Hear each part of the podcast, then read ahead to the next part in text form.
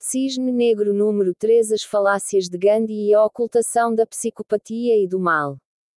Já fui gandista durante algum tempo. No entanto, como já conhecia a existência dos psicopatas, acabei por detectar falhas graves no sistema proposto por Mohandas Karamchand Gandhi. Após o golpe de Estado Mundial de março de 2020, as falhas do método de resistência não violenta tornaram-se ainda mais evidentes, sobretudo no direito à legítima defesa contra agressões e leis imorais. Gandhi numa nota de 100 rúpias indianas by Reserve Bank of India, GODL India. Após a leitura dos dois principais livros de M.K.G., A Minha Vida e as Minhas Experiências com a Verdade, e Non-Violent Resistance, Satyagraha, podemos ficar com uma ideia clara do sistema que ele propôs, tendo em atenção ao pormenor importante que ele era um advogado formado em Londres e, portanto, fiel ao Bar British Accredited Registry, a Ordem dos Advogados Inglesa. Thanks for reading Duarte Pacheco Pereira e Cisnes Negros. Subscribe for free to receive new posts and support my work. Inscreva-se. Satyagraha, o método criado por Gandhi, defende como meio de luta contra a opressão e leis injustas, a resistência pacífica, a ação não violenta, a submissão voluntária a agressões físicas e psicológicas sem reagir fisicamente, com vista a chegar ao coração do oponente, não há adversários, segundo a filosofia gandista que ficará com remorsos das suas más ações, ao ver o mal e os danos que causou ao praticante da Satyagraha. Eis então a primeira e maior falácia do Gandhi, ignorar a psicopatia. Os psicopatas não têm coração, não sentem remorsos, são manipuladores e não possuem empatia constituem uma subespécie diferente da restante população. As estimativas da percentagem de psicopatas na população variam entre 4% a 10% conforme os estudos. Os psicopatas não são só os assassinos em série como os Textars, que aparecem na televisão. Eles estão, sobretudo os mais inteligentes, ligados ao exercício do poder, em campos como a política, as finanças, a gestão de topo, o exército, a polícia, a medicina, a televisão, a maçonaria, a religião organizada. Existe um teste para detecção da psicopatia PCL-20 criado por Robert Hare. Ver, por exemplo, os livros O Teste do Psicopata, Snakes in Suits, Spirit World, The Definitions, Chapter 2 de Self-Isance. No entanto, a psiquiatria oficial ignora a psicopatia, não existindo como doença oficial. Isto dá muito jeito para continuar a ocultar os psicopatas com poder. Já me cruzei com vários psicopatas, homens e mulheres. Quase 100% dos políticos são psicopatas. O mal existe, e até há uma ciência que o estuda, a punerologia. Por exemplo, o livro Punerologia Política foi proibido na Polónia, Vaticano e Estados Unidos. Era também proibido investigar a psicopatia na União Soviética, pois todos os seus dirigentes eram psicopatas. Punerologia política.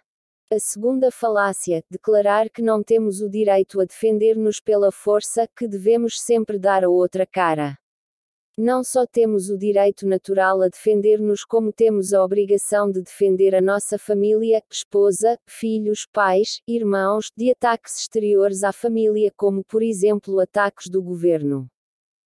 A ideia gandista de produzir ação não violenta e sofrimento de torturas com o objetivo de sensibilizar o coração de psicopatas é um contrassenso, pois eles ficam a rir-se na cara dos sofredores, dado que não têm empatia.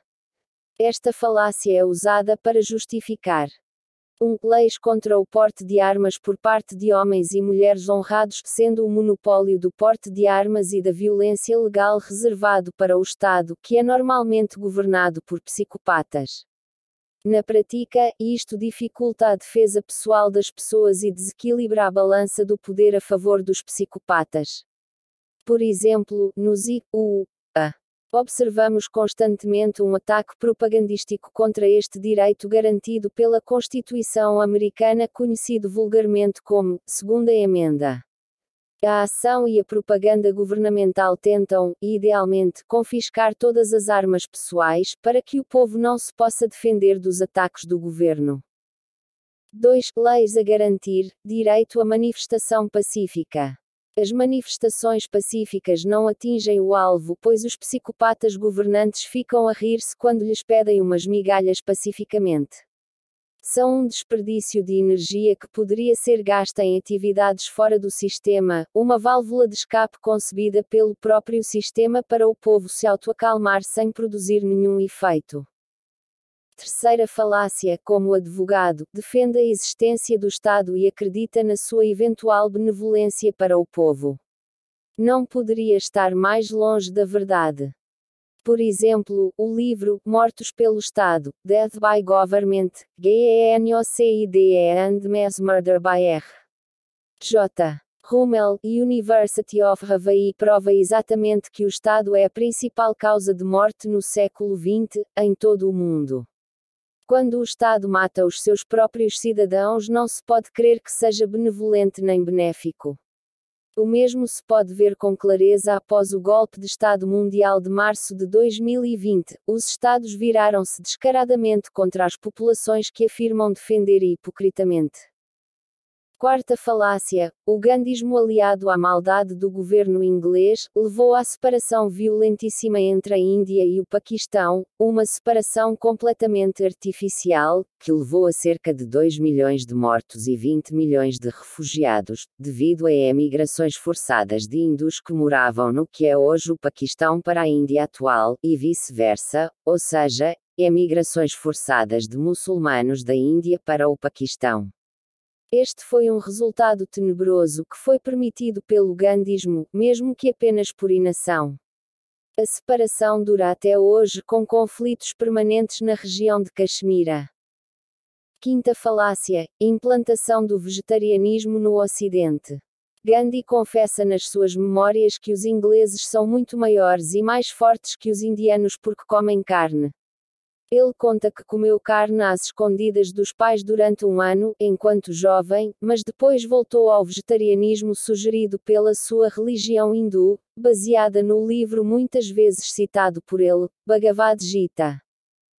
Cheguei a ler este livro sagrado, numa versão comentada do hinduísmo Vedanta Pura. C. Bhaktivedanta Swami Prabhupada, a versão que lhe convida o leitor à inação, a ficar a meditar o dia inteiro Krishna Consciousness, pareceu-me uma edição distorcida pelas correntes, New Age, ocidentais que são opressão controlada. Como todas as religiões organizadas, é uma forma de controlo mental, com origens históricas comuns ao cristianismo, budismo e islamismo. Note-se a semelhança entre Krishna Consciousness e Christ Consciousness. Krishna igual a Cristo.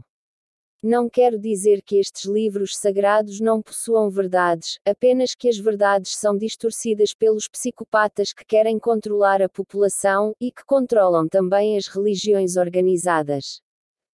Indiretamente, a promoção da dieta vegetariana no Ocidente contribuiu para baixar a testosterona e a massa muscular, especialmente nos homens, por exemplo, ver Low Fat Diet is Testosterone in Men, Systematic Review and Meta-Analysis of Intervention Studies.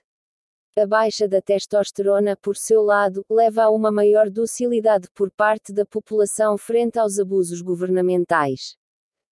Cheguei ao estudo da obra do Gandhi após ter visitado a Índia e após ter lido alguns outros autores que o mencionavam como o maior economista do século XX.